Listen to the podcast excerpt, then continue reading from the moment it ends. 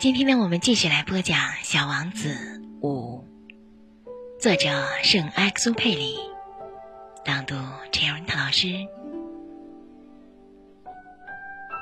我还了解到另一件重要的事儿，就是他老家所在的那个星球，比一座房子大不了多少。这倒并没有使我感到太奇怪。我知道。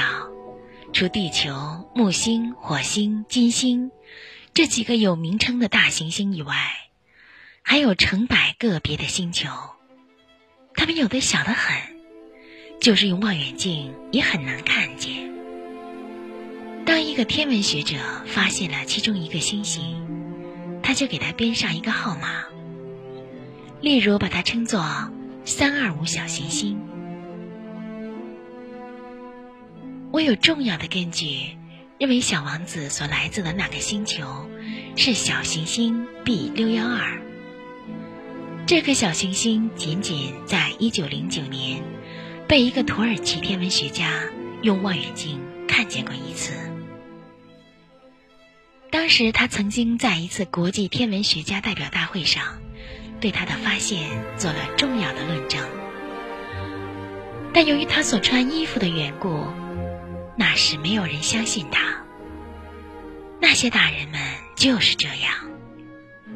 幸好，土耳其的一个独裁者，为了小行星 B 六幺二的声誉，迫使他的人民都要穿欧式服装，否则就处以死刑。一九二零年，这位天文学家穿了一身非常漂亮的服装，重新做了一次论证。这一次，所有的人都同意他的看法。这个故事还没有讲完哦，好听吗？别忘了订阅哦。